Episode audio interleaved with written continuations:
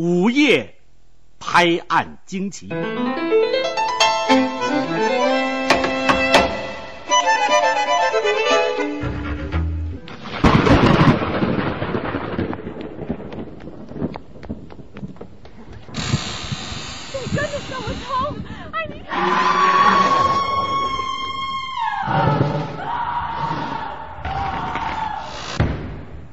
午夜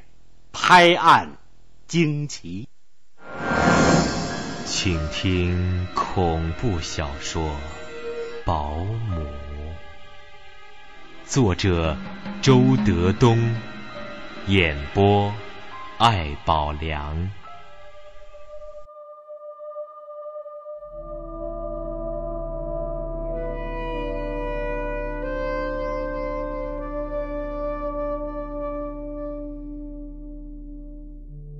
午夜这不太大爆。是吗？午夜拍案惊奇，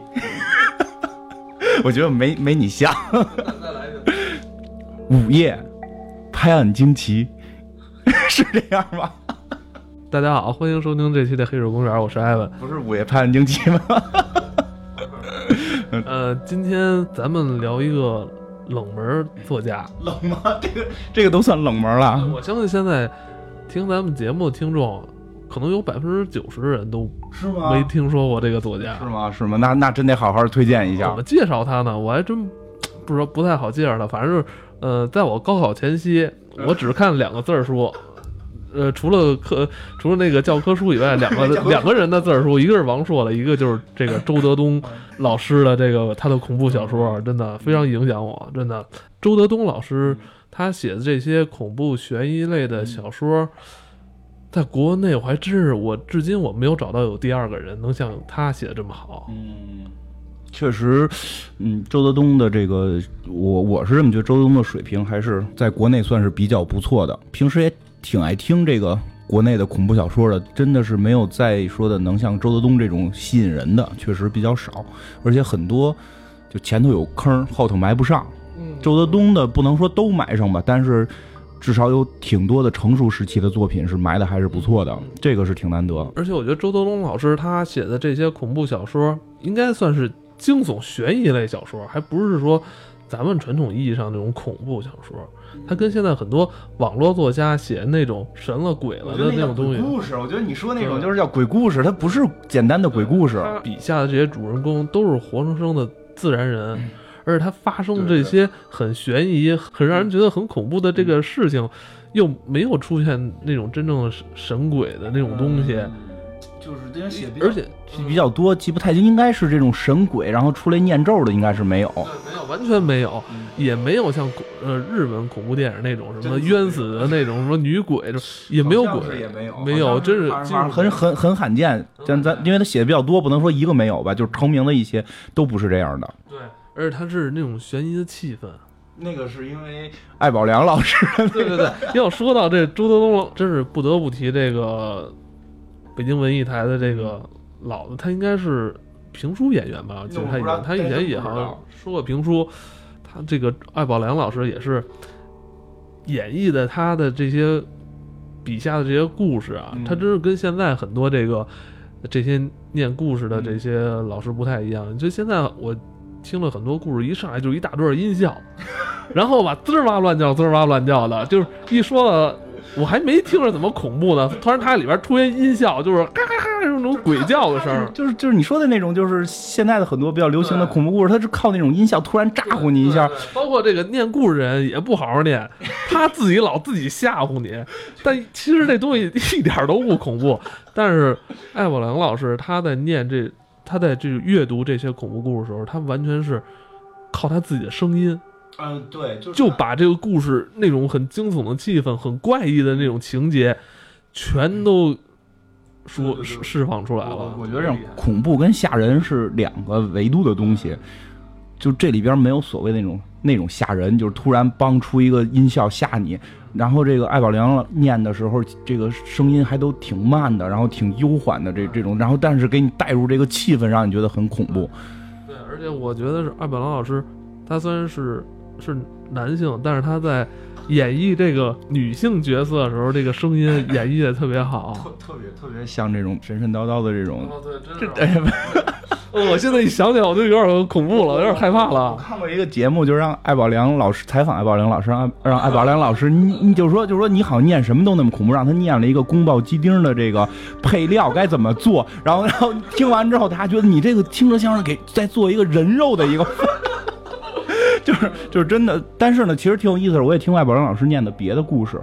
其实没有周德东的这些故事感觉好。然后呢，你要是只看周德东的书呢，其实那个气氛又没有艾宝良念的好。就是我有时候觉得很多东西，你看原著可能会，就看字儿书看原著会感觉更好。但是真的这个周德东的这个故事，再配上艾宝良的这个这个咱们叫演绎吧，真的是超过了本身这个原著的水平，这个是挺难得的。说起这个周德东老师这些作品啊，我第一次听他作品，那是真是在二零零一年，我觉得非常早了。那会儿的非常火，就我老觉得我吗？那会儿他的书那会儿我我只能在那个盗版书摊才能看到。非常火。我经常的，一个您本身就是咱们这个所谓的老学的这个午夜拍案惊奇之所以火爆，不基本上是周德东的，应该就是在两千年初那会儿，基本上周德东这些故事起的家嘛。实际上，我觉得。包括像后来大家比较喜欢那些盗墓的这些故事，我觉得其实都受了周德东故事的影响。对，因为他开创了所谓的中国的恐怖文化，然后后边大家才开始写这种恐怖的，然后当然是大家一写就开始神神鬼鬼的东西一出来，然后最后就盗墓什么这些现在比较昌盛，但是。嗯，像周德东的这个文化文学的底蕴是比较高的，所以他这些故事性会就能明白，跟那些不太一样。他是真正一种恐怖的东西在里边。很神奇的是，就是在两千年初那会儿爆发了一下，可以说在在很多这个书迷之间，但是后来好一下我觉得这就零八年之后，好像他的这个创作的这个作品一下就少了很多我我觉。得我觉得这咱们可以晚晚点聊，咱们先先聊聊他的故事，然后聊聊他的故事啊故。事大家可能也是刚赶紧恶恶补，你怕一会儿忘了是吧？对对对，来的路上还听呢。别笑别笑，这这这这这，咱得制造一些恐怖的这个气氛。咱们制造得出来吗？行吧，就是其实可以说说，就是周德东写的故事是比较有意思。他是应该是东北人吧？他是东北应该是东北人，因为他故事里边写的很多都是说从就是他到北京，然后东北老家怎么怎么样的一些事儿。其实特意的，其实可以说一下，他写的故事比较能够让中国人好接受，就是这恐怖故事。因为之前咱俩也聊过，像斯蒂芬金的，老老说咱们是不是聊聊啊？因为好多朋友都说，就是说真的，我看那玩意儿不怎么吓人。对，而且斯蒂芬金他的书引进到中国其实很早，在九十年代的时候就引进过，但当时来了之后就遭遇滑铁卢。当时怎么说？咱们那会儿还奔小康的时代呢，就是还刚解决温饱问题。你别说一线城市了，很就就算一线城市有很多家里也不是过得那么富裕。斯蒂芬金他笔下的很多主人公是中产阶级，对我们 get 不到的那些点，对，包括他最有名那部小说《死灵》，嗯后来还之后翻拍电影，他其实就讲的是一个中产阶级这个家庭这这主角他发生了一些很多家庭矛盾所引发的一些很惊悚的东西。根根本感觉不到这个，所以就像斯蒂芬金的唯一能让我感觉到的就是那个《闪灵》那个片子，因为就有一个就是整天工作，然后特别这个独裁的这么一个爸爸的形象嘛，但。就是就就因为我们家其实我小的时候也是这种情节，我跟我妈一块儿看的这个片子，我妈也觉得很吓人，因为感觉那个那个人很像很像我爸爸那种严厉严父的那种感觉。除了这个，其他的很多我都看过，他有很多带有什么宗教色彩的，我都 get 不到点。但是周德东的就不一样，我并不是说斯蒂芬金写的不好，就因为他确实是大师，写的确实也非常棒，但是我们。水平太低，对吧？我们甭管是经济程度还是这个文化程度，可能低 get 不到点。周德东是正好是国人，他很多点就 get 的你非常的到位。而且他真是把你那种神经给挑起来了。对对对对，其实你像他就是我我比较感兴趣啊那个一个叫保安的，对吧记号楼保安、保姆，还有一个叫保姆的。其实这两个故事就会特别明确的，是我们现实生活中存在。你感觉这故事的这个人就是你身边的人，对，这是是挺瘆得慌。他把那那种保姆、那种保安的那种一形一态，嗯，他抓住那些细节，然后他把那在那些细节上放大出来，就会让你觉得毛骨悚然的。我说本来这东西不是很正常吗？但他一一让他这个演绎一下怎么保安就是正常的巡夜呀，然后查地下室什么的，让他一讲就特吓人。然后你再看你们家那个保安，你就老觉得哎呦我。对，好像也是有点那样哈。你看他眼神，我说这，但我一想，操，你谁跟你们家这楼转两年，天天跟这儿东西，眼神也也都那样，不太好看，就是。但是他能抓住这种细节，对对对，就是说他 get 这些点是正好能够让我们这些正在奔小康的人能够去体会到的。对对对，嗯，我觉得这这，但我觉得真是他这作品真是出来还是有点太早。如果他现在出来的话，我觉得可能更火。其实也不太一样，像保姆现在好像还我我不知道，现在还有很多人雇保姆吗？比如说家里老人需要照顾或者小孩的那种，都是护工或者说小时工的这么一个状态了吗？因为像保姆，咱们可以聊保姆这个。就我小的时候，那我很小的时候了，我们家雇过保姆。哦，那你家很早就是中产阶级了。真的也不是，因为中国在那个年代雇保姆是非常之便宜的。哦，那会儿的雇保姆基本上好像不怎么给钱。就是管管吃管住，对对对对对，就是管吃管住，他不怎么给钱。像现在你雇保姆，月嫂我工资赶一白领的工资了，那都得特别有钱的人才能雇呢。所以我觉得现在可能真的说雇保姆的人少了，但是那会儿雇保姆的就就是农就是说农村刚进城的这些小姑娘，也就十六七岁，然后其实家里边对那会儿主要人心态都比较淳朴，没有那么多他妈骗钱呀，或者说。偷东西的这种情况，所以那会儿雇保姆还是比较普遍的，真的好像一月就给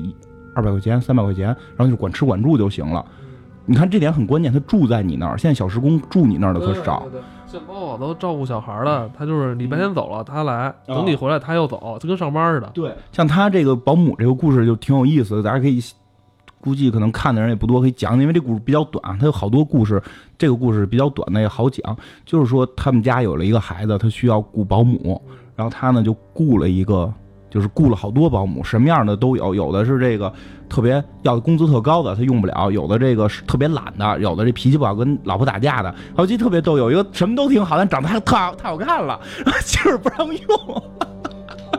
有的媳妇不让用，那么高兴，我就一直希望，哎呀，然后呢，然后这个对他这个情节设置里边，这个男主人公是一个小导演，但是没成功的小导演。哎，对，你看他这个人物设定的特别好，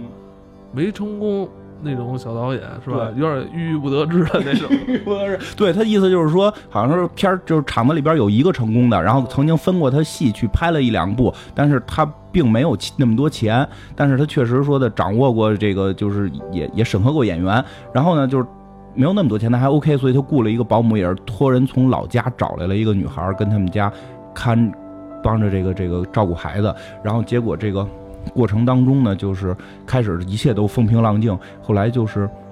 他媳妇儿就越来越觉得好像这个保姆有点不太对劲，因为这保姆老拿着一个东西要给他们家里人掏耳朵。啊，对对对，就这掏耳朵，这些点他给的都都特别特别奇妙，我觉得这些点都特别奇妙。你要想闹鬼的哇，凶灵什么的没有，他就是给你掏耳朵，他老要给你掏耳朵。对对对，平时如果你喜欢掏耳朵人，你知道你自己掏，你能掌握分寸。你要不然你就是让你家里你妈或你媳妇儿给你掏，这样都不行，你这样都得有一个熟练熟悉过程。那你说一正人，我想给你掏耳朵，然后这就一下就恐怖了。这个 对，就是女的就说在老家掏耳朵好，他郎给给他们掏耳朵。然后呢，这个这个这个。主人公呢，就是说他平时上班也闲的没事因为没成名的小导演嘛，在厂里待着，他就上网聊天结果他还在这个网上又认识了一个女的，对吧？就聊天室那会儿还聊天室呢，认识一个女的，然后聊天室聊天，然后他说，对，聊的就人都没有了，就剩两个人，然后俩人就一一男的，就是他和一个女的聊，然后还有一个观看者，然后就就就聊，然后后来就突然那个就聊到保姆的问题，然后突然那个一直不说话的观看者就说。这人是保姆，对，就其实挺挺瘆得慌的，对吧？他就是说，因为他家里刚请一保姆，说对方是保姆，他挺瘆得慌的。然后后来，就是后来慢慢发现什么事儿，就是他一回家，这个孩子就特别着急找他，就是人家小孩不会说话呢，就特别想让他着急让他抱，对。然后晚上老哭什么的，然后这保一哭，这保姆就过来说，要不然操着那种外地口音，艾宝良老师配音的，还特 特别吓人，特别吓人，就是说说我来帮你看孩子吧，然后他们就就说就白天让他看，晚上不让他看，反正就就这么点事儿吧，其实听着都特别的琐碎，特别特别小的细节，对，然后就后来发现这孩子就越来越越不正常，越来越不越不正常。这小孩等于是刚开始学说话嘛，越来越不正常。然后呢，他媳妇儿后来又跟这女的发生了矛盾跟冲突，然后就跟这个保姆发生矛盾跟冲突，也都是一些鸡毛蒜皮的小事儿，扣人工资什么的。然后就这个事儿就就是也没有说越越演越烈吧，就但是这个气氛就让人感觉好像家里有什么东西是不稳定的存在了。然后他也老还要老给你掏耳朵，对 对，真的，这个有点就是像那个斯蒂芬金那些笔下那个人物，对，但是斯蒂芬金肯定写不出来我给你掏耳朵，对，因为因为国外文化估计没有这个啊，说我给你掏耳朵，但是所以说，我觉得周德东算是中国的斯蒂芬金。因为他这个 get 点上，中国人那那那比较比较容易，那因为四川不就是有这种掏耳朵的习惯？有时候你要出去洗个澡，也有人说的人给你掏耳朵，所以这个习惯是有的嘛。然后后来他就说，在网上跟那个人聊天的进度也在发生变化，他就开始怀疑跟他聊天那个人是不是他们家保姆，说明他有一台旧电脑搁在那个小保姆住的那屋里。对，但是他又因为他知道这个小保姆他没有什么文化，他连字写都不多，他就一这东西就所以这悬疑的东西就对就出来了对，了。然后他就后来找他托人找的，就是他是托人找的这个保姆。其实这个都非常非常贴近现实。那个会儿，就是他出这书的那会儿，真的没有那么多保姆的介绍的这么一个场所，更甭说有什么 A P P 家长服务这些全都没有呢。找保姆都是托人，对而且你想那会儿的保姆的形式是要住到你们家里来，只有托人的人你才能放心。对结果托的这个人呢，就是一一发现呢，他给给他带来这个女的不是对开始说的那个女的，对，就这介绍人吧，突然发现 这不是我给你当初介绍的呀。呃，对，就是这介绍人就弄错了，从介绍人那儿错了，不是说介绍人。那个、那个、那，就是不是说从主人公这儿错，是介绍人就错了。介绍人就发现他领的那个不是说人家给他的，他被骗了，介绍人就被骗了，所以他呢也被骗了，所以发现这么晚，然后就特别瘆得慌了。这个，然后等他再回家的时候，发现这个保姆已经走了，小孩在在屋里边就是躺着就打滚儿，然后耳朵里流血。后来就去医院去检查，发现这小孩耳朵被给捅破了。然后这小孩就失聪了，这个这么就这么一个故事。然后不是结尾，后来特有意思。其实听到这儿，大家觉得这就是这个小保姆破坏他这这么这么一个故事。后来就是说，他又在网上等了好长时间，等到那个网友出现了，他就一直怀疑那网友是不是他们家保姆。等到那网友出现了，那网友就跟他撂底了，说就是我就是你们家保姆，怎么回事呢？就说好多年前。我一直想当明星，好多年前你是导演，小导演，我我我要应征一个演保姆的这么一个角色，然后你说我演不了，你说我不像保姆，所以我就决定我要当保姆，我要来你眼前演这场戏，挺吓人的，听着。然后后来呢，后来他就说，他说就是这些我都接受，你可以冲我来，你为什么弄我们家孩子？他说我从来没弄过你们家孩子，然后你不觉得你们家还有别人吗？然后这故事就完了。这我觉得这就是他这最后说我说的特特别好。对，因为你想那个，这就是气氛，就很多点挖的特别到位。就因为聊天室里有一直有一个人，那个聊天室里一直是三个人，两个人聊天，那个人不说话，只是偶尔说他是保姆。后来有一次好像说他不是保姆，那人好就说这么两次话，就他们俩的对话一直在我第三个人看，在聊天室里是这样。有可能是他媳妇儿吧。但所以最后保姆说你们家里可能还有别人，就是我从住进去，我觉得你们家里还有别人，就是这个恐怖点就出来，然后他又没后边就没有结尾，这个恐怖故事是一个开放性的这么一恐怖故事，就非常的精彩，哇，这这太精彩了！有点有点你知道我那会儿上学那会儿，高三该高考的时候，我就天天特释放压力，你知道吗？呀，你听完这什么都不怕了。包括其实他讲的，我觉得他挺厉害的，是很多特俗气的梗，他能够给你玩的就就很有意思。这个东北作家，人说就是东北农闲的时候，他们就编这个，就不是光是编故事，还有为什么他们小品演那么接地气，就是他们观察生活时间特别多。对对对对，他们就那个稻子是一季的，对，他们是一年一季，他们南方一年两季，有的他们一到九九十月份儿，他们那说完之后就歇了嘛，整个有大那个冬天跨度非常时间非常长，他们就是在家互相那种唠嗑嘛，是吧？就编这种故事。对，其实就非常接地气，然后这些所有这些细节的点都能够非常明确的 get 到这个点，包括说那个就是像记号楼保安那个故事，我觉得稍微的。可能因为那个年代我也没住在小区里，所以可能 get 点有点弱，但后来也能感觉到，因为那个故事就是讲的有一个保安，他老怀疑那个保安跟他结下梁子了，说因为他开对吧？说因为他停车停停到停哪儿，那个保安说他了，然后那他就老觉得那人跟他结梁子，后来保安又好像不认识他，就老怀疑这个保安。对，他说的真是，就真的但实际上那个，我觉得那故事里边最后那保安没对他做什么事儿，他完全是出于自己不停的怀疑。对对对对对，就我我们我们楼底下传达室那老头也是，就说过一次，嗯也是个停车的事儿。跟你啊，对，完了后来就是，就因为你跟他不是特别熟，嗯但是他又是挺那个挺严肃的把这事儿看的，然后我我每次有时候看着他眼神，我赶紧躲避，还就老觉得他他对你有点不怀好意。对像记号楼保安有时候有时候我们家，比如门口什么堆点什么东西，我就觉得好像是谁谁是故意的，就是有时候会有这种。对，其实他挖掘的就是你内心深处恐惧，而不是这个事儿多恐惧。因为你看，像记号楼保安，我记得没错的话，他最后那个保安没干出什么，还不就是神神叨叨或者说吓唬你这种事儿，他就是正常的巡逻呀，正常的去地下室巡逻，然后还有什么什么，他母亲在哪块儿是是捡破烂儿时候就。是被人打了，然后他为了保工作没没没出手援助等等这些情节，其实你你听感觉跟社会新闻似的，对而且没有妖妖妖魔鬼怪，但是你从一个业主就从他去描述的这个人的角度来看，就感觉这些全都不正常了。他就把一个特正常的事儿给你讲的特别的特别的恐怖跟不正常，很接地气儿。对，你知道呃，为什么他会有这种心态？因为他笔下的这些人，呃，应该也算是说中产阶级或怎么样，就是说有一定中国对有一定经济实力、有一定经济基础的这种人，而且在步入中年之后，嗯他的心态是焦虑的成分特别大。嗯，这焦虑的人吧，时间长了，他就容易疑心疑鬼。他容易疑心疑鬼，他就会看待好多其实本应该就是很自然的事儿，他就会想的特别多。对，他会把很多他生活中的很多其他的那种压力或者其他东西，特别小牛角尖儿的事儿，他去放大。对，像那个《记号楼保安》里，我觉得有一个情节，他讲的都不叫情节，有一个想法，我觉得讲的特有意思。他不是说简单的故事吓人，就很多他的想法都融入到里边儿。就说这个我们现在住的这个楼房，都安了这个防护网，然后这个作者就觉得这个主人公就觉得这事儿特别不安全，说因为你只有一个出口了，窗户应该是供你出现问题逃跑时候用的。如果你现在出现问题，你们家全部都被封死了，全部都是防护网了，你怎么出去？其实这问题他不说，我们没想，我们都觉得装了防护网倍儿安全。然后他一给你讲这个，你说哎呦真的，万一你说是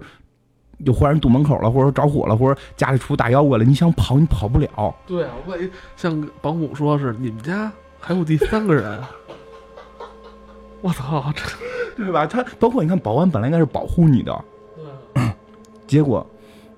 结果他也变成一个恐怖元素，这这让你生活中都都会觉得疑神疑鬼。再再讲一个故事啊，就是我觉得挺有意思的，就是说他不光是说写这种气氛的东西写得好，他把很多老梗翻新，其实做得挺好玩。人都写狐狸精，你你你这有一个片儿，有一有一本书叫什么《爱情别开花》，对然后这里边有好多小故事，小故事有一个都是跟爱情有关的。有一个故事，我觉得记得特别清楚，特别有意思，因为在结尾的那个反转让我觉得特别好玩。就讲的就是说，有一天他认识了一个女的，主人公认识了一个女的，说姓胡，然后是狐狸的狐，对吧？然后就开始跟他勾搭，然后就开始跟他聊，然后就跟他那个聊骚，然后就开始跟他好什么的。后来这女的就一直劝他。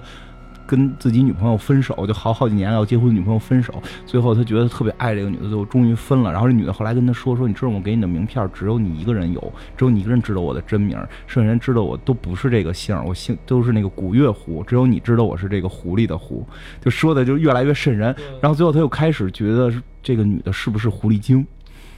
然后后来，最后就是最后在这个要最后就是一天夜晚要表白嘛，其实这点挺有意思，很多嗯嗯男的都会觉得有狐狸精好事儿啊，对吧？小狐狸精，然后这个聂小倩女鬼就等这个呢嘛，然后他就跟女鬼说说我不管你是人是鬼，我特别爱你，就想跟你在一起。然后那狐狸精说，但我不是母狐狸。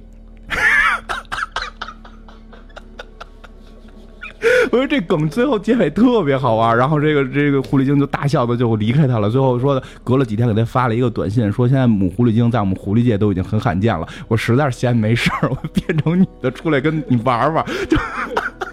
就这个梗太有意思了。因为真的，我平时你说我我老说我胆儿大，我说碰见鬼怎么女鬼女鬼就办了嘛，对不对？就这哎，你万一那女鬼是男鬼呢？就这种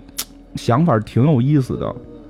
就是他关注的话题也会很多。其实有些东西，这种恐怖元素带有一些奇思妙想，或者说带有一些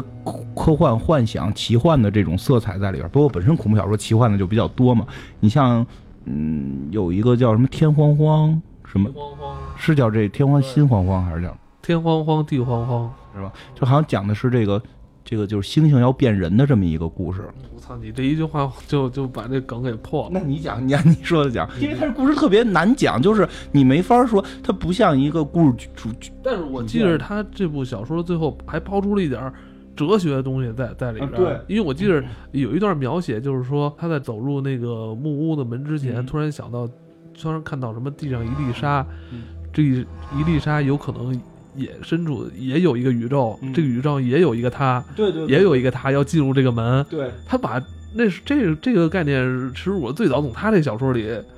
知道的。我突然就觉得，我操，这东西一下就上升到一哲学的层面，他去思考这个东西了。他的就是因为因为像天荒地荒荒这个，你不太好去按一个故事讲，然后最后一个梗给你露出来，说是猩猩要变人，因为你故事前面讲的就都就不太好用一个。很短的话来形容，但是它大概剧情是前头反正都各种匪夷所思的事儿，最终是说落到一个猩猩要要代替人类变成人的这么一个故事上，呃，有点天马行空。但是说什么他写的东西就有意思就在这儿，就是说前头会有很多的头绪，这每一个头绪里边的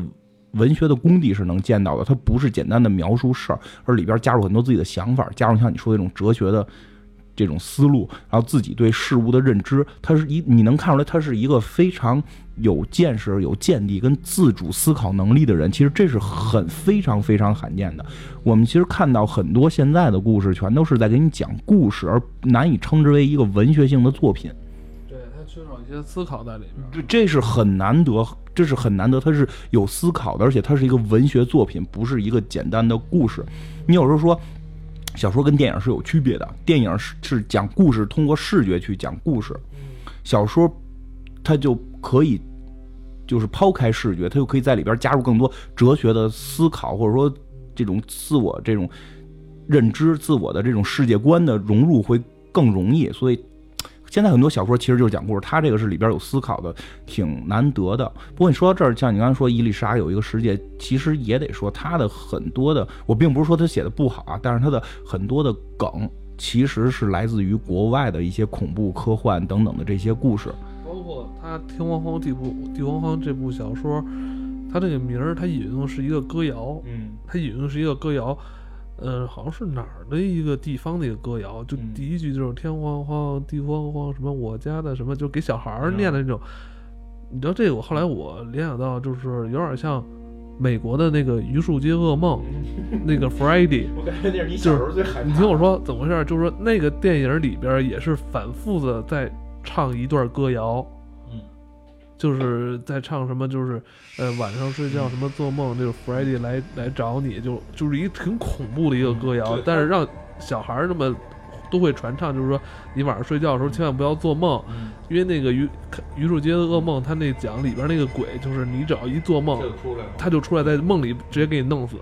对啊。他他我我不知道是不是有这个，他可能是不是也是借鉴是美国的一些肯定是借鉴了，我很明确的说的借鉴了，包括猩猩变人这种事儿，其实很明显有猿人星球的这种色彩，但是我并不觉得这是坏事儿。因为其实每一个科幻作家，或者说一个这种恐怖作家，或者这种这这种作家，其实都是继承前人的很多东西。像之前咱们聊的那个菲利普·迪克，这是被评为神级的科幻作家，他的所有的故事梗全部都是黄金时期用过的。他是怎么把这些梗重新翻新来用？这是就是水平。像刚才狐狸精那故事，打《聊斋》，或者说可能再往前元朝或者宋朝就有人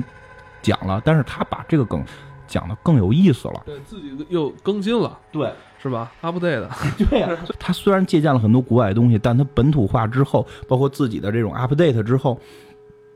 非常成功。我因为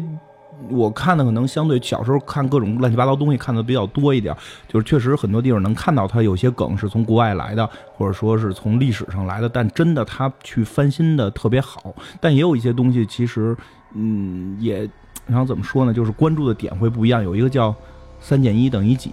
对吧？那个最后讲的是一个小有一个。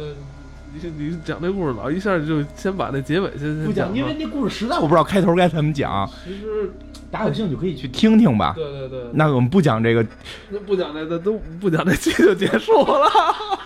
我不把这梗讲出来了，大家可以去听听。他这个就关注了另一个，其实是这个这个梗或者说这个故事肯定是早就有的，但是很少有人把它拿出来，然后用这种方式去去写是非常罕见的。四减一等于几？这个是艾布朗老师气氛说的特别的好，对，他把很多那种。呃，因为这个“三减一等于几”这部小说里边，很多恐怖的、惊悚的这种情节都发生是在半夜，嗯，而 每次录节目时候就是半夜，对，每次死一样寂静，这个这个，他们应该是住的一个什么家属楼还是什么医院的，我记不清了。这个那个气氛，万物寂静，只剩一轮明月，那种感觉都就是渲染特别好。其实对，其实我觉得咱们不把最后的梗说出来，但是可以大概说一下，那故事上跟个小孩有关，对吧？跟个小孩有关。其实恐怖故事里边利用小孩的是很多的，但是大家可以听听他最后的这个设置，就我觉得就是 update 了。就是 update 了，这个真的可以大家找找出来，可以，因为我看还有还有听众问说，是不是问有什么听的这种故事，就是网上有人念的这种故事，说可以推荐，我就给你推荐一下，艾艾宝良念的这个周德东的这一系列，可以先从三减一等于几来听听，非常的这类太少了，在中国真是太少了，真是太太稀有了，这个。而且这么多年，嗯，周德东老师也没真正火起来，好。嗯，我跟你们说，在那个年代，他绝对算火了，因为那个年代网络还没有那么不发达。他当时真的应该是说这个这个这个叫什么写书版版费吧，版税，就是他是这个能能拿到非常多的钱了，非已经算是很成功很成功的国内作家了。你说让人紫金金在人美国那种号召力，就我是这么对比的，就是我我不是说不承认这个我这么喜欢的作家，但是真是。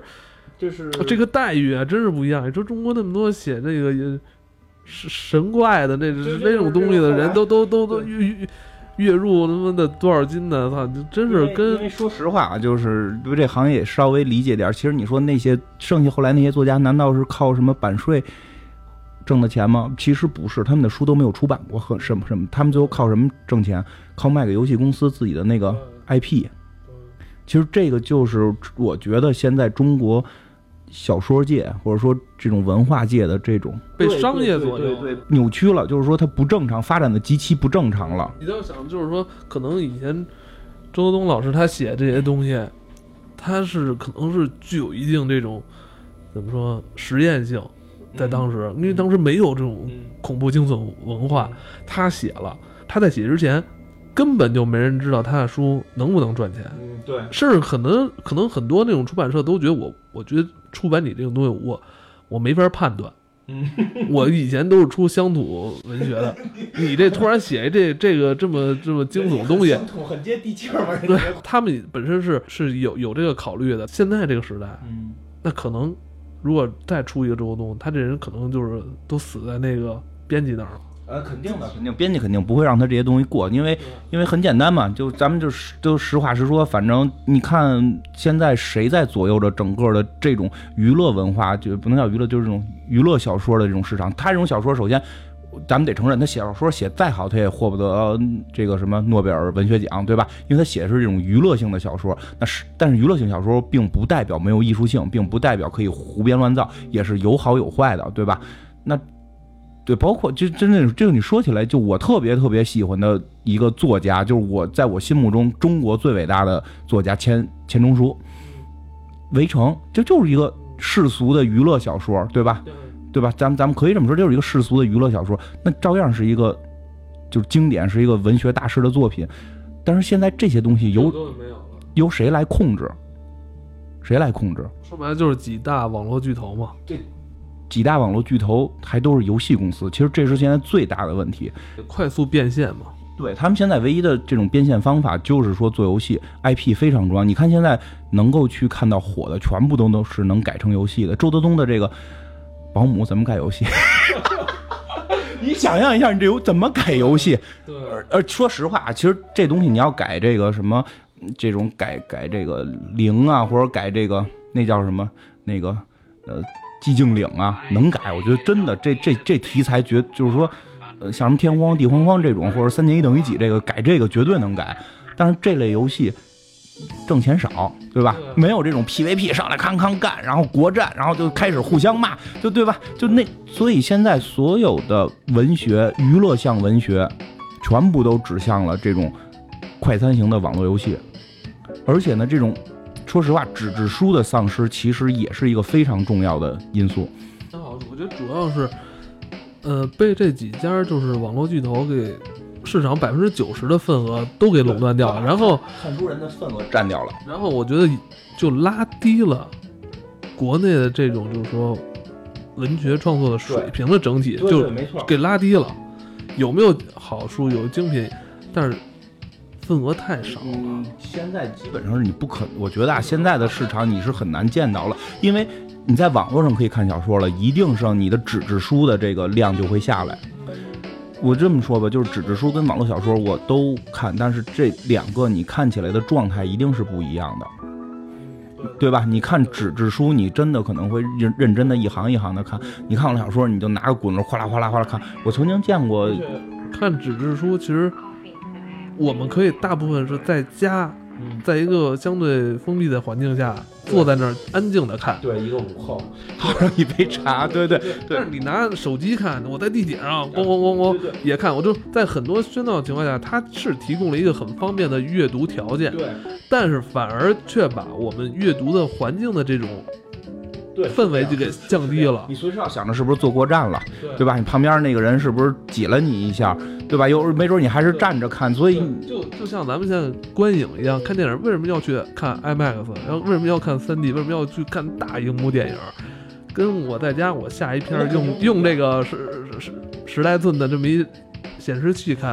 那完全是不一样的。对啊，对，就是对你没准看着看电影，嘟嘟嘟，QQ 还提跟你说句话什么的，就去会去影响你。所以其实中国现在是，我觉得是纸质书的缺失，然后再加上这种几大网络的这个文学聚集地，全部都，其实他们都现在控股公司全都是游戏公司嘛，这种游戏向的这种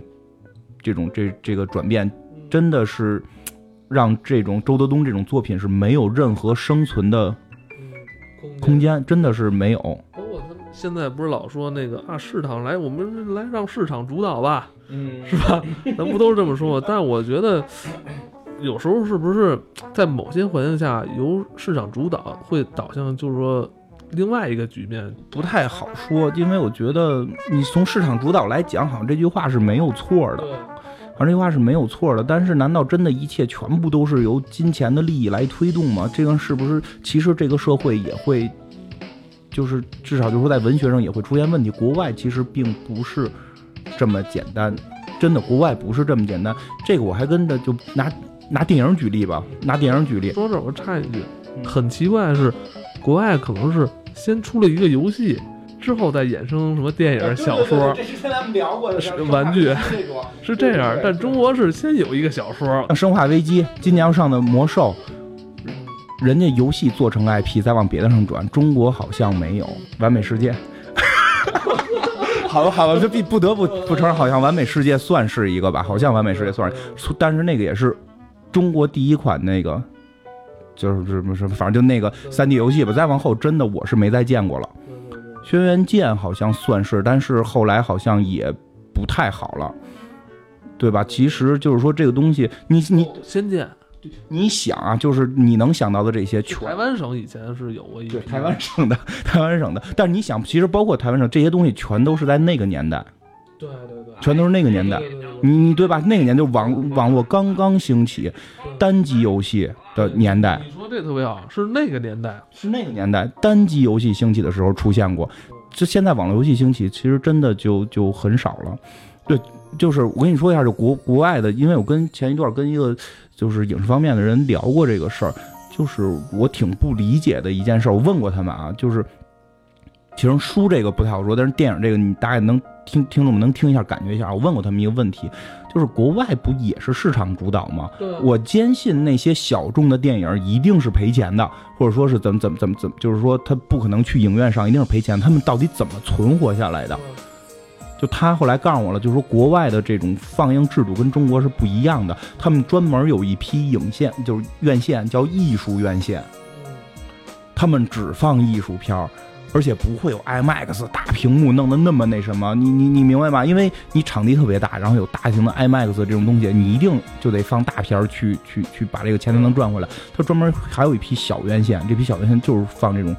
艺术片儿。你看，它实际上是每个层面都有的。就是说人家这个市场在，尤其是在这种文化市场，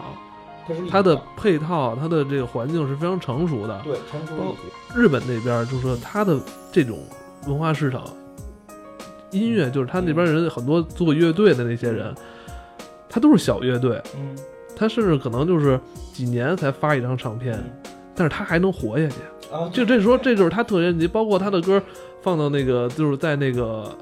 那叫 iTunes 上，都都可以，就是下着，他只要他音乐做出来，有人认可的，有人认可就要去花钱去消费它，嗯。这样就能保证最低保证他的这种这种生活的这种开销，他就可以继续从事他特别喜欢这个东西。其实其实这个是一个什么问题啊？就是人家这种立体性的这种文化的这种产业，是一种良性的、可循环的，然后包括是可选择性特别多的你。你你是年头是就是它是。就是取之不尽，用之不绝。我这么跟你说吧，咱们现在国内这种玩法，虽然你感觉是市场化了，它能坚持多久是一个问题。你刚才说这种市场化，我为什么感觉现在市场化反而我的选择越来越少了？我可能现在比如我小众啊，因为你是小众啊，不是不算不是小众，你就说你打开，比如说一个什么，呃，咱就说吧，我今今天就想去想去买两本小说看，是吧？想符合我口味的小说，嗯但是你发现，你打开之后，你翻来覆去出现那些商品嗯。都是一类的，嗯，对，就是修仙，对，就是修仙。因为这个市场主导是吧？？我想看都市剧情的，那就是那个家长里短、婆媳吵架。对。哎，我你发现了，现在是市场反而没有过去那个年代我们选择的多，没有说九十年代那会儿我们选择的可能性多。我觉得那会儿你看的其实可能港台啊、国外的也多，确实是。国外的从一个作家来讲，从一个作家来讲，我可以先写这种就是说小众的或者什么的，因为谁也不可能上来就是一个大众的嘛。他通过，但是他有给这种小众的所谓的艺术院线，或者说我看国外有那种读书会，就是你写完了用读书，他也能活，就是一个作家他也能。你看中国作家很奇怪，要不然你是成功成大名，要不然你就死，你就没有中间路线让人活。不是说中间这些作家就是活不了，但是你活的质量不高，对吧？就是我觉得至少跟他的水平不匹配。然后呢，这样就会导致一个什么事儿呢？就是这些作家可能就会不写了，然后或者说我上说有一部分人就是我，那行吧，其实我可能本来也可以写出很精彩的一嗯些很奇思妙想小说，但是为什么呀？市场这边不认可，对是吧？可能这这么说吧，可能有一百个观众，嗯可能有十个人看完我这东西，他喜欢我，嗯但是这人这十个人不一定能养活我，剩下九十个剩下九十个人啊，都喜欢我写的那种扯淡的东西。对，那我那你说你怎么选择？就肯定会选择这个，这给自己让自己挣钱更多的呀。他可能有时候就被这种这种所谓这种市场行为给左右了。然后对啊，然后你再往后的发展会是什么样？就是作就是作家，作为作家，就是缺少了一种更底蕴的文化的积累，他就是就上来我就要面面对这种大众大众文文化，他缺少了一个积累的底蕴，而且他上来要做这种。这种这种玄幻的，就是你就像你说的，对于观众来讲，他可看性的少了，本身这个作家的水平积累的水平在变低。其实你看，像周德东老师成名的时候，想岁数其实也不是太年过三十了。其实过三十肯定了，虽然现在咱们这，对，但是其实你看现在很多网络小说，能十几岁的小孩就就有写的，对吧？但是周泽东为什么能写那么好？过三十，他文化底蕴的积累，这些都是他之前一直是做文字工作有关系。但现在你没有这个机会了，要不然你就一夜成名，你就写这种网络的这种修仙小说，没准你就能成功；要不然你就回家该干嘛干嘛去，对吧？这是一方面，再有一方面，再往后发展，你想，观众就是这种看书的人，他们会成为什么样？就是他们没再看过别的东西了，看的全是这类相对质量，我觉得咱不能说它质量不好，就是说底蕴偏低的，就这种更更偏市场、更快快餐的东西。等到这波看这波书的人再起来的时候，他们能写什么？我跟你讲，现在很多网络文学还不错，其实就是说他们即使写的玄幻小说，我觉得也还不错。有一个很大的原因，就这波人年轻的时候肯定看过什么周德东啊，什么看过这个这个什么那泥矿啊，包括泥矿啊，就他们肯定是看过这堆东西的。然后他拿这一堆东西里摄取了营养，再去做他们的作品。其实他们本来是有机会，就是通过一段时间去积累，然后再做出更好的作品。但现在由于市场的原因，他们迅速的就要做做这种大众特别多看的这种比较热闹的，而且为了钱，他们就让自己的积累变少。他们的作品肯定是不及倪匡或者说周德东，至少我觉得现在没有出来这么强的人吧。当然，咱们指的是消费市场，咱们当然不是说真正说像沈从文那种写那种，就是咱咱对对娱乐向的啊，娱乐向的。其实现在可能让人一听说你们就他妈知道这个，那种我们那那是另外一个话题了，那是另外一个话题了。咱就说这种纯娱乐向的这种小说，那其实可能现在好一点，就那两本盗墓的算还不错，对吧？艾宝良老师也说过《鬼吹灯对，其实就》，说的也特别好。其实就那两本盗墓的还算不错，但是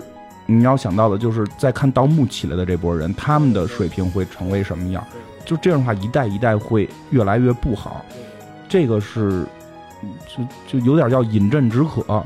就是我还是觉得就是选择性特别小，现在真是特别小。就选择性小。你看盗墓的那两本火了，就大批大批的盗墓，就大家其实真的是看到什么会写什么。当我们选择性越来越少，看到东西越来越少，我预计十年二十年，如果这个现状不改变，我们的可看可看的东西会越来越少，然后质量会越来越差。那个时候，到了那个时候，其实这些市场就会给你一个报复你，市场那会儿就会反过头来报复你了。你你你没有养好这个市场，你只是为了短期内的变现，你你可能是就是把你未来的很多能量都消耗掉了。其实我觉得现在文学就是文学故事上边是这么一个缺失吧。对，包括像纳多这样的作家，啊，他现在就已经不火了，也不火了他后来写那个几本，我还多少也后来又看过，也还不错，就也还不错，就就是但是真是有时候吧，这个他也是看这个创作环境，在咱们这个如果是一个非常健康市场里边，有二十个人写推理的，推理悬疑的，有二十人写恐怖小说，有二十人写玄幻，有二十人写都市剧情的，这样这么一个特别好的氛围里边，这种作者也会相互借鉴，对啊，其实这样反正现在就变成了可能就是一个九成九九比一的一个市场。其实就是挺明显的是，怎么说呢？现在很多网络文学由于游戏的这个 IP 在里边，它的挣钱的容易程度是要比写这种艾宝良啊、纳多呀这种东西要容易。你没发现这两年手游公司就大批大批的死吗？这就是我就是像你说，就是市场在报复。为什么？你的手游最后游戏出来千篇一律，其实包括像咱们并不是说没有好的，不是你像大刘啊什么这些还是有好，但你还是要说他们但是你不觉得太少了吗？一个是少，一个是他们的年岁在那儿呢，你看不到新生代，这个是。这个是很很大刘多大岁数了？就比咱们大嘛，对吧？肯定得比咱们大。我对呀，对呀，就就就这意思吧。其实像纳都好像也应该是也是七零后，也比咱们大。赖宝良老师就是那个谁周德东就更大了。然后再往后就是这两个盗墓的还可以。其实包括像电影市场，其实也有你说的像游戏市场这个事儿。你看现在火爆的不行，动辄就十几亿，动辄就十几亿。当然吃的还是这人口红利，但是真的实际上是一种。挺可怕的消耗，新的不也什么《夏洛特烦恼》什么的，《煎饼侠》这些不是也也？但是我觉得他们真的是在消耗，就真的是在消耗。还是那个，我我并不是说这些导演不好，也并不是说他们不不行啊。但是这个底蕴跟国外的比起来，实际上是有一定的差距的。虽然我们经常去讲到国外的这些导演出身不问出处。对吧？干什么的都有，有有医生，有看店的，然后有有快餐店的，有便利店的，就就干什么什么出来都有。但他们没有一个人是出来的第一个电影就特别成功。好像极个别的会有，极个别会有。你比如说像昆汀，就现在不是也挺火，那出来都是小成本出来的落水狗，小成本嘛，特别小小成本，就哥几个演的。然后低俗小说算咸鱼翻身，还获奖，其实那也是一个小成本的 B 级片儿，对吧？这个洛南大家都喜欢的这个洛南，他一开始那个叫什么记记忆碎片是吧？抹抹馒头也是一个小成本片，他们是这么一步一步一步走起来的。现在很多的导演，中国的导演上来就十几亿票房，差不多，咱不能说处女作吧，但是真的没有见他们拍过什么所谓在文艺或者说艺术层面，我现在都不爱用文艺这个词儿，一提文艺好像是另一个意思啊，但就是感觉一下这种相对偏艺术一点或偏文艺一点的这个片子的积累其实不够，这个是挺可怕的一件事儿。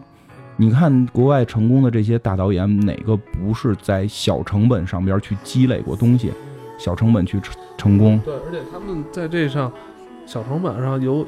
有有很多自己这种实验性的这种想法。对，中国的好多导演一说就是我没人那钱啊，我有那钱我也能拍出来，真是这样。一说就是这个，这这，那还真是真是，就是一说就是说没那个钱，其实有的时候不是钱的问题。你说他们是不是也是被那种市场绑架了？绑架了。我我我觉得，你比如说像陆川，我觉得什么的这些人挺棒的，对，但实际也被市场，我觉得，对寻枪那会儿，小成本张文来给他演，我觉得陆川算是一个还不错的导演，那好像是处女座吧。那个陆，我觉得还不错。然后他实际上，我觉得也有，就是后期也被市场在绑架，但我觉得他他一直在坚持，但是始终我们见，我觉得可能这辈子我也见不到陆川拍的超级英雄片了，就这意思吧。就是就是他被市场在绑架，我觉得是这样。而且就是一一旦拍的不合口味儿，就是有网络包括水军，就一就我得弄死你，你你你拍的这个东西就这口诛笔伐，他就是给这些导演的这空间也小，环境也不嗯，对，所以需要我们这样的节目。对，我觉得确实像我们这节目，我觉得看每个片儿都会更客客观一点，就好的地方是好的，不好的地方是不好的，就就是直直说呗。就是，但是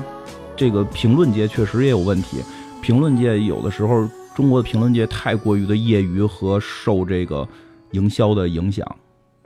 就是两方面，一方面是受营销的影响，就是我给你钱了，水军，你说这种水军，对吧？一般这都是就哐哐哐灌灌好关，键这水军，我觉得中国水军太粗暴了，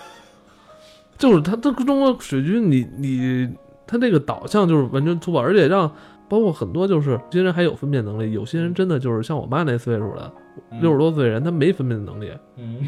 那那水军骂什么，他们他们就真是觉得这这东西就不好，因为他们那辈人就是什么呀？哟，看到这网上说的，就跟那电视上说的一样，都是都是真的。对对对，微信里转一什么假的，告诉地热致癌，他要这么差点没把我们家地热都扒了，我们家我。特别可怕，对对对对不好他们那天说那个说谷歌，谷歌要搞这个全球 WiFi，然后你看那个评论了吗？说那中国人估计一个孩子也生不来，因为不是那会儿老说 WiFi 会会让孕妇流产什么的吗？就是中国确实，就就是你说那代人会比较受这种这种影响。嗯，确实，我觉得评论界也有问题，就是一部分水军，对吧？你说水军这种问题都特别的粗暴，另外一部分就是这种民间的，这种民间的，我觉得。嗯，有点业余，以及他们过于的爱跟风，就很难有一个人去正视这件事儿。就比如说老炮儿，我觉得有问题，但是其实我聊过，私下聊过，很多人都觉得有些他们不太接受的地方。我先说一下，我不觉得老炮儿这个片子不好，因为我觉得老炮儿是具有了某种类似于昆汀或者的那个，或者说奥利弗斯通那叫什么天生杀人狂的那种感觉。但他真的，我觉得人家不是要歌颂老炮儿这个人，是从另一个角度看待这个社会。但是中国就是咱们不是好多就开始就觉得老炮儿是个英雄，就就对对对吧？我我咱们不是那你知道为什么？这是符合商业化潮流的。你只有这么写，你的点击才高。是吗？对，因为你看人《天生杀人狂》里边儿，就是到最后人人家导演制片。这什么没说那个杀人犯是英雄，他只是说这个社会是有问题的，我们怎么去看待他？但是中国这上来把他立成英雄，咱们不说到底是不是英雄啊，就是我见了很多你知道吗？很多就是他不了解这种嗯，这种文化人，他拿这什么什么跟什么古惑仔，就是放在就是这胡，他就他这标题，他这内容，他怎么觉得就是吸引眼对对吸眼球，他就怎么写。你看啊，就是出现一什么问题？我周围有很多的，尤其是女孩，我发现啊，因为那片子里边好像有点对就是女性不太好接受这个男人，因为他不太负责嘛，所以很多女性实际不觉得这个片儿好。然后我在发了一篇文章，就觉得这片儿里边有一些我的看法之后，好多人就微信跟我说，说他们都觉得我说的对，但不敢说。嗯，对，其实这是一个特别可怕的事儿。他们，咱们都不是说讨论什么那个敏感词的话题，讨论一个片儿的好与坏，他们都不敢说。哎，有一很很奇怪的现象，就是说，当一种文化兴起的时候，如果你对他就是持反对意见或怎么样的，会让人觉得就有对你有一种排斥感。国内至少我们接触的这些白领白就所谓白领嘛，就这个层面的人出现一个什么问题？当聊文化、当聊娱乐的时候，不再是内心自己深处的喜欢与否，而是要符合这种。而成为一种社交手段。对对对对对，这是非常可怕的，这也是一种在过度的消费。这种过度消费都会让中国整个的文化，这个这个产业会在未来出现危机。对，包括咱们以前不是聊星战吗，嗯就是说，哎，你看了我，你看你看我也得看，我看不懂我也得看。但是因为什么呀？我下礼拜一我上电梯那儿等电梯的时候，你遇见我，你要跟我聊，我得跟你对上。我观察过很多次了，等电梯是一特微妙的事儿，你知道吗？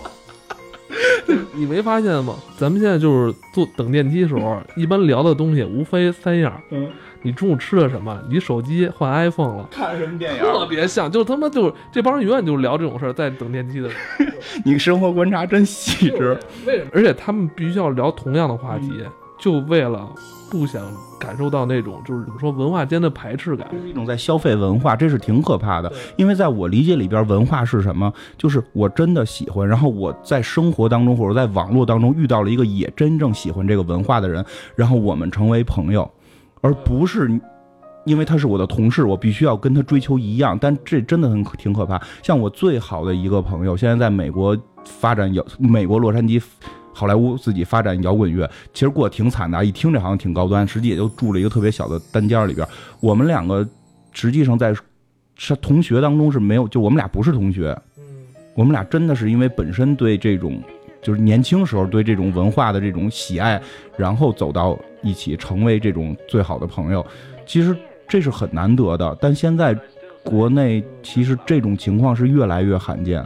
大部分是你是我的同事，然后你觉得这个好看，那我也去看。然后我也要觉得它好看，我要融入你们。其实这这真的这个说起来，我觉得这话题就越来越大了。但是落到落到这个文化上，这个东西在过度消费文化，是不是咱们就是已经到了那种没有胆量去自我代表的这种？代表自是这样，你会质疑自己。对，有时候真的像你说也是。比如说之前看《王的盛宴》时，觉得那个片子陆川拍的特别好看，我觉得那片子拍的特别好看，真是有点那种史诗的味道东西出来了。真是后来我就不敢再再聊下去了，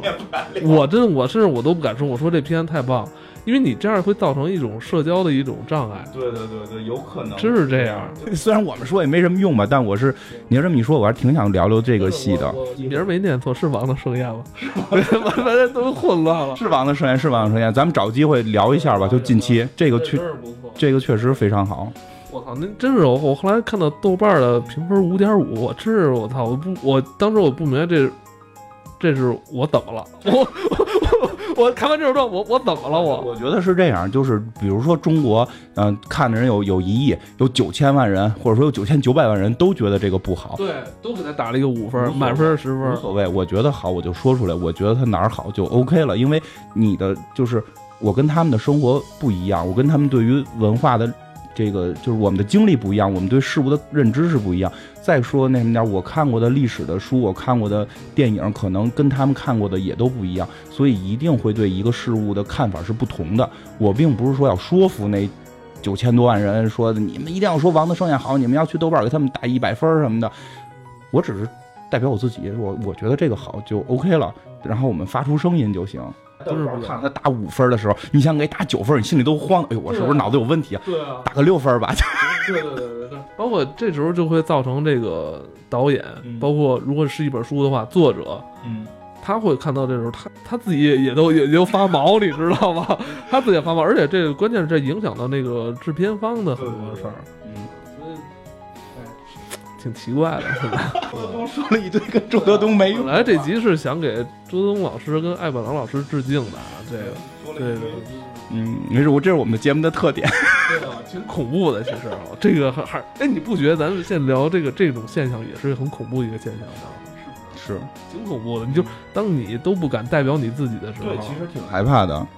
哎，你突然说周德东不是有一个叫《我遇见我》吗？对这个，其实我遇见我是给我印象印象最深的有。点这个感觉，就是他最后自己都不知道自己是谁，自己该代表什么。这是不是也有预见性？是啊，周东老师的书还是很厉害的。我觉得我遇见我，有点跟咱们现在说这种情况会接近。你你连自己可能都代表不了了。说实话，我觉得你跟我都其实挺想投入到这种文化的这种事业当中，但是钱钱呀、这种空间呀什么的，没有给我们那么多机会，所以可能确实挺有感触。那这期咱们聊到这儿，这期时间差不多，这期可能是咱们聊的可能最长的一集了哈。这期题目我都，这期题目我起一特低调的题目，这因为咱们聊这东西有点尖锐，你知道，我怕我这个东西回头让同事谁听见之后不能接受，以后那个我妨碍我这个工作中社交，你知道吗？以后同事说你真是原来口不对心呐。一会儿不要在电器店跟人说话了啊，这这这以后会尴尬，好吧？那咱这期就先聊到这儿，好吧？嗯拜拜。嗯，好，再见。